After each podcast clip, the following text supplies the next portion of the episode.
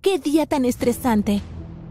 Abrí la puerta principal de mi lujoso apartamento y me preparé para caminar directamente hacia mi cama cuando noté algo inusual.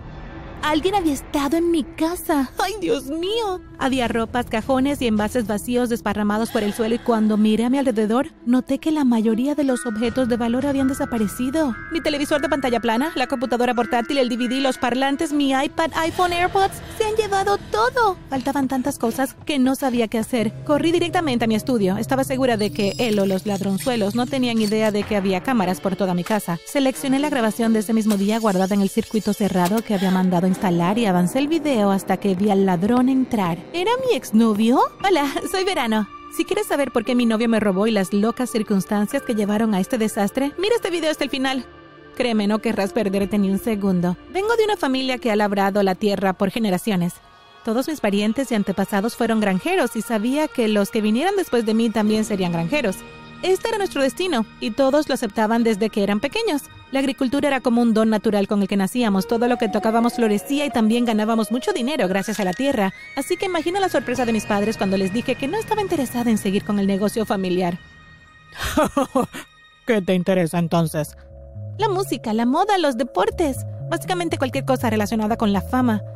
Quiero ser una celebridad como Angelina Jolie, Zendaya o Rihanna. Siempre serás una granjera, verano. Siempre. En tus sueños, mamá. En tus sueños.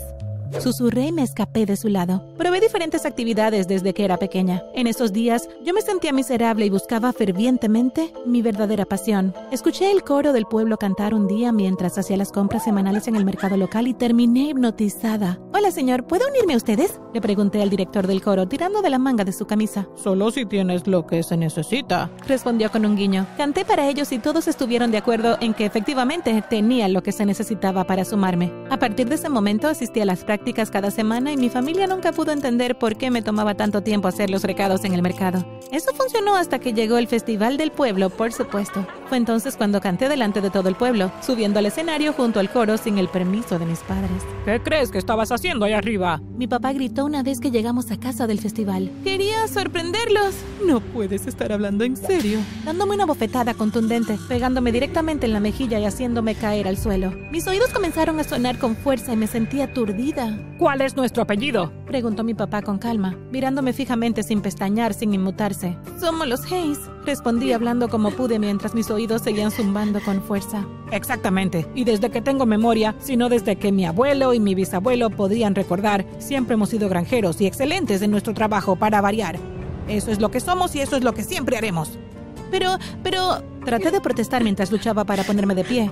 Suficiente, no eres una cantante, verano, eres una agricultora y mientras sigas viviendo bajo este techo, eso es todo lo que continuarás siendo. Nunca más vuelvas a faltarnos el respeto de esa manera. Se alejó, resoplando y murmurando. Unos días después, regresaba a casa del mercado local una vez más cuando me topé con un grupo de niños jugando al fútbol. Era amiga de casi todos ellos y los saludé al pasar. Hola, verano, ¿por qué no te unes a nosotros? Sugirió uno de ellos colocándose la pelota debajo del brazo y acercándose a mí. Nah, lo siento, Juanito, pero realmente tengo que volver a casa. No quiero llegar tarde. Vamos, será solo unos minutos y te divertirás. Dijo mientras arrojaba la pelota hacia mí. La pateé hacia los dos pedazos de madera que habían puesto a modo de arco y aunque era una decisión loca, acepté su oferta. Unos minutos no me meterán en problemas, supongo dije sonriendo. Cada semana después de eso, me uní a los chicos para un partido de fútbol en mi camino de regreso del mercado y muy pronto comencé a disfrutarlo. No me llevó mucho tiempo convertirme en una buena jugadora porque aprendía rápido, así que pronto empecé a impresionar a más y más personas. Realmente había comenzado a disfrutar de mi incipiente carrera como futbolista hasta que una noche, unas horas después de jugar al fútbol con los chicos, escuché que llamaban a la puerta de nuestra casa. Mamá estaba cerca, así que inmediatamente extendió la mano y la abrió. De pie frente a ella estaba Jeremiah, junto a su madre. ¿Está verano en casa? Que se veía muy molesta. Preguntó cuando se abrió la puerta. Escuché que me llamaban y me acerqué para ver qué estaba pasando. ¿Es ella? La mamá de Jeremías se volvió hacia él cuando llegué a la puerta principal. Sí, mamá, es ella. ¿Hay algún problema? Mi mamá preguntó claramente confundida por lo que estaba pasando de pie en la entrada de nuestra casa. Señora Hayes, Jeremías me dijo que su hija le rompió el dedo gordo del pie. Mi mamá se rió claramente sin creer una palabra de lo que decía esa mujer. ¿En serio? ¿Y cómo sucedió eso? Bueno, Jeremías juega al fútbol con su hija y durante el partido de hoy ella le pisó el dedo gordo del pie y se lo rompió. Le tomó un tiempo confesar que Verano fue quien le hizo esto. Estaba bastante avergonzado, además de muy asustado de que ella lo lastimara de nuevo. ¿Qué? Nunca lastimaría a Jeremías a propósito. Así que esto es verdad. ¿Juegas al fútbol con este chico?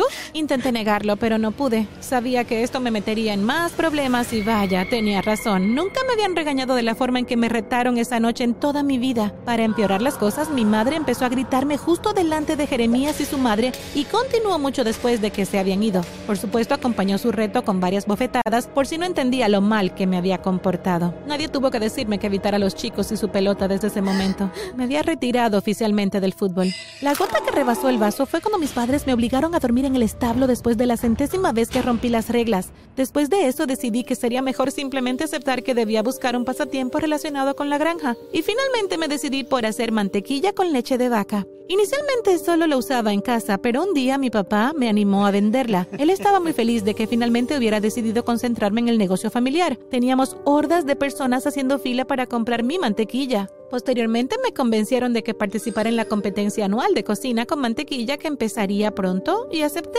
Llegó el día de la competencia y fui recibida por Invierno, mi malvada rival, quien se me acercó como una villana de caricaturas. Hola, Verano. Escuché que decidiste entrar en la competencia de este año. Sí, pensé que intentaría mostrar mi mantequilla aquí. Sé que es muy buena. ¿Y qué pasa si no ganas?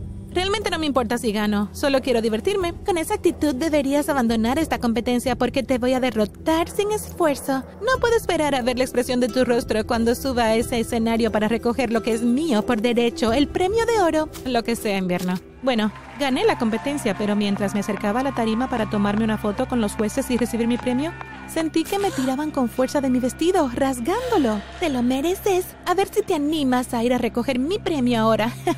Ese premio me pertenece. Invierno susurró. Subí majestuosamente al escenario, a pesar de tener el vestido rasgado para la furia de invierno. Puede que hayas ganado esta patética competencia, pero tu vestido se ve horrible. Ella me gritó cuando comencé a volver hacia mi casa. Al día siguiente me desperté con un ruido. Descubrí que había algunas personas reunidas frente a nuestra casa y querían hablar conmigo, pero en mi lugar habían encontrado a mi padre. Habían visto las fotos de la entrega de premios y aparentemente pensaban que me veía hermosa con mi vestido, incluso si estaba rasgado. También hablaban maravillas de mi piel, diciendo que era preciosa y de un dorado perfecto. Querían llevarme a la ciudad, pero mi padre rechazó su pedido. ¿Por qué no lo aceptaste? ¿Por qué debería? Si te vas, ¿quién haría tu parte del trabajo en la granja? Respondió sin siquiera volverse a mirarme.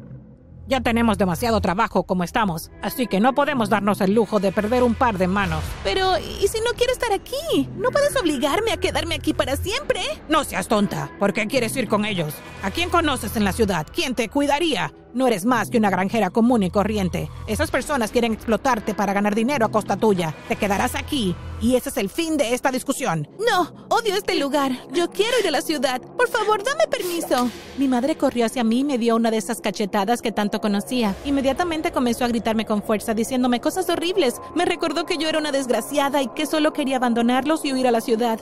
Nunca te irás de aquí, niña malvada. Me forzaron a entrar en el establo una vez más y invierno vino a visitarme. Ella estaba muy feliz sabiendo que me habían castigado nuevamente. Daba la casualidad de que invierno estaba pasando por la granja y al verme se detuvo en la entrada del granero para regodearse y burlarse de mí antes de partir.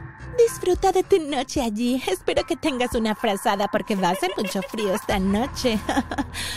Se rió de manera cruel mientras se alejaba, olvidándose de cerrar las puertas del granero. Observé en silencio su estupidez. Decidí que ya era suficiente. Aproveché mi oportunidad y escapé por las puertas abiertas del establo, llevando conmigo el dinero del concurso junto con mi premio. Llegué a la ciudad, donde vivía uno de los jueces de la competencia de mantequilla, y rápidamente me ayudó a conseguir un contrato de modelo. Mi talento me hizo popular y comencé a disfrutar de la vida que siempre quise. Mi madre trató de difundir terribles rumores sobre mí, pero la gente no se los creyó. Mi carrera se mantuvo a salvo.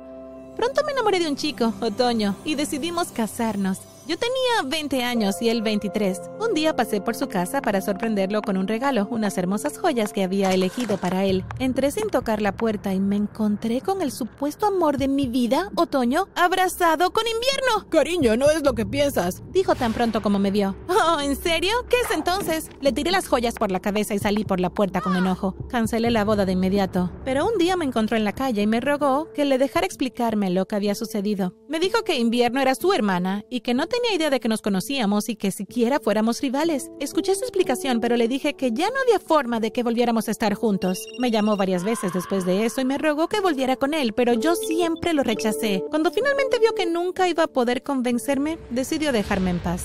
Cada uno siguió con su camino y fue entonces cuando descubrí que alguien había irrumpido en mi casa, tan solo unas semanas después de romper con él. El ladrón destruyó la cerradura de la puerta principal y se llevó casi todo lo que pudo encontrar, incluso mi televisor y otros dispositivos electrónicos como mi computadora. Cuando finalmente miré las grabaciones de seguridad, descubrí que Otoño había sido la persona que hurgó entre mis pertenencias y se llevó todos esos objetos de valor. Era mi propio exnovio, el hombre con el que había querido casarme.